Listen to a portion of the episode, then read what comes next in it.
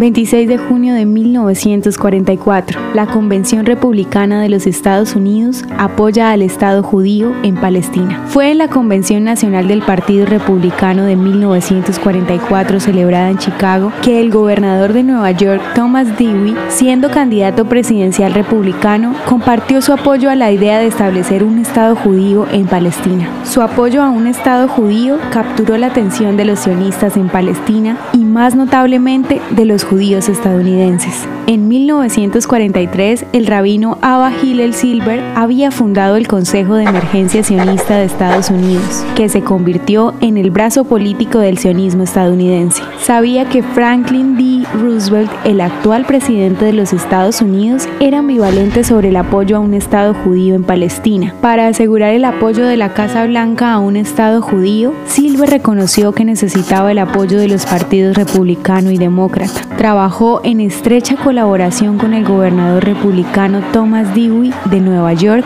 con este fin. Siguiendo el precedente republicano, la Convención Nacional Demócrata respaldó la inmigración judía sin restricciones a Palestina y en última instancia el establecimiento de un Estado judío en Palestina.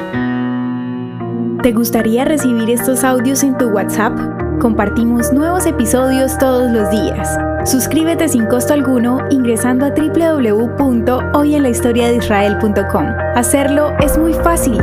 También puedes encontrarnos como arroba hoy en la historia de Israel en Instagram, Facebook, Spotify y otras plataformas digitales. Comparte este audio para que otros conozcan más acerca de Israel.